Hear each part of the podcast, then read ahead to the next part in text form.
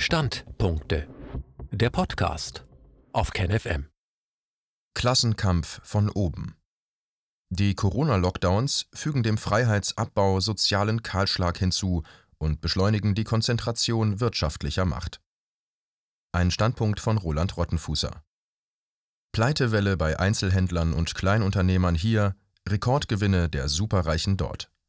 Was wir in der Folge der herrschenden Corona-Politik beobachten können, sind weder Einzelfälle noch ist es bloßer Zufall.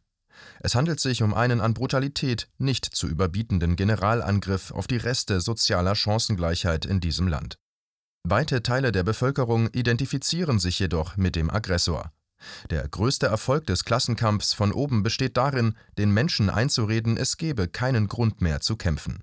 Es ist der Propaganda gelungen, den Selbstbehauptungswillen der Systemopfer uncool aussehen zu lassen und als ewig gestrige Kommunistenmentalität abzukanzeln.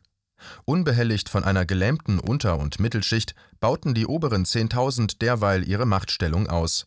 Corona hat den Eroberungskrieg der reichen Eliten gegen den Rest der Welt nicht nur nahtlos weitergeführt, sondern auch massiv beschleunigt.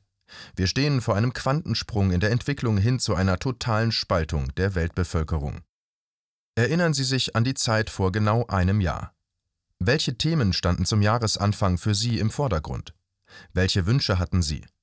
Vielleicht lag Ihnen die Rettung der Ökosphäre am Herzen, denn 2019 war Greta-Jahr gewesen, vielleicht erhofften Sie eine Aufbesserung der Renten und das Ende der Amtszeit Donald Trumps. Vielleicht machten sie sich über die noch immer desaströse Situation der Flüchtlinge in griechischen Auffanglagern Gedanken oder über die Frage, wer der nächste deutsche Kanzler würde. Sicherlich nicht auf ihrer persönlichen Agenda stand jedoch eine weitere Öffnung der Schere zwischen arm und reich, also Vermögenszuwächse für die Größtverdiener, das weitere Abrutschen der Armen ins Elend, die Erosion des Mittelstands, die Zerstörung tausender Kleinunternehmen, inhabergeführter Läden und freiberuflicher Existenzen. Genau dies ist aber im Jahr 2020 geschehen. Es geschieht Anfang 2021 weiter und wird sich fortsetzen. Es war den politisch Verantwortlichen offenbar wichtig, dass es so kommt, und wo ein politischer Wille ist, ist auch ein Weg.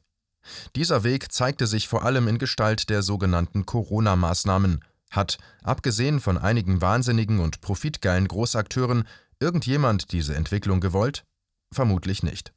Dennoch ist es geschehen, und trotz einer mittelgroßen Protestbewegung, die sich im letzten Jahr erhob, hat die Bevölkerung als Kollektiv dies mit sich machen lassen.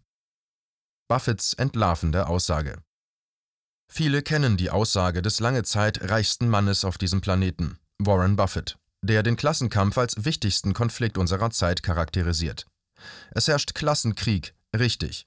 Aber es ist meine Klasse, die Klasse der Reichen, die Krieg führt, und wir gewinnen. Genau dies geschieht derzeit. Viele von uns können es wohl immer noch nicht glauben, dass die Reichen es nicht bei der derzeitigen, für sie ohnehin komfortablen Situation bewenden lassen. Sie verstehen nicht, warum diese sich, finanziell ohnehin schon stark übergewichtig, noch weiter mit Geld mästen wollen, das an der Basis der gesellschaftlichen Pyramide an allen Ecken und Enden fehlt. Wenn unser Eins sich das so schwer vorstellen kann, dann nur, weil uns die Mentalität dieser Menschen völlig fremd ist. Wir gehen bei der Betrachtung der Eliten von unserer eigenen Wesensart aus und denken, wenn ich mir sowieso schon ein komfortables Haus leisten kann, luxuriöse Ferien, teure Restaurantbesuche, einen Hochklassewagen, Dienstboten vielleicht wie in der beliebten Serie Downton Abbey, wozu dann noch mehr Geld aufhäufen, anstatt das schon vorhandene zu genießen? Die Mehrheitsgesellschaft hat den Siegeszug der Superreichen verschlafen, hat sich von den Champagnerschlürfern die Butter vom Brot nehmen lassen.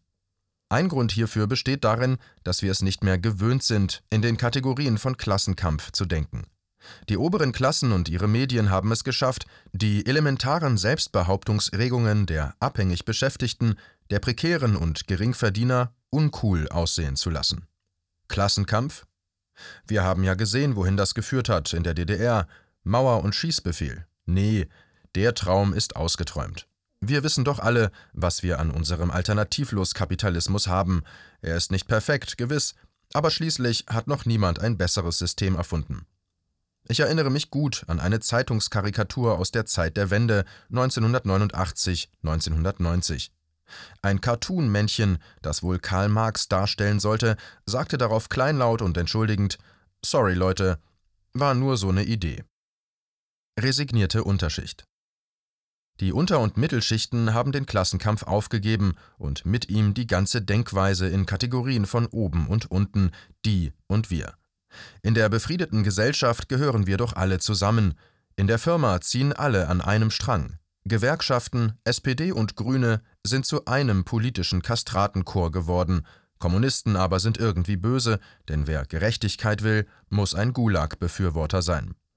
Das Kapital hat längst seine Gewerkschaft und die Gewerkschaft hat ihr Kapital, sang der verstorbene Werner Schneider in einem Chanson. Und ja, die parlamentarische Linke agiert derart unglaubwürdig, speziell in der Corona-Krise, dass man zynisch werden könnte.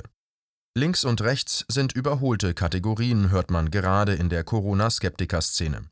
Sind sie vermutlich auch. Zumindest teilweise. Überhaupt nicht überholt ist dagegen ein anderes Gegensatzpaar, oben und unten. Während die Menschen unten aufgehört haben, für ihre Interessen einzutreten, stritten die Kräfte, die eher oben angesiedelt sind, für die ihren mit unverminderter Hartnäckigkeit.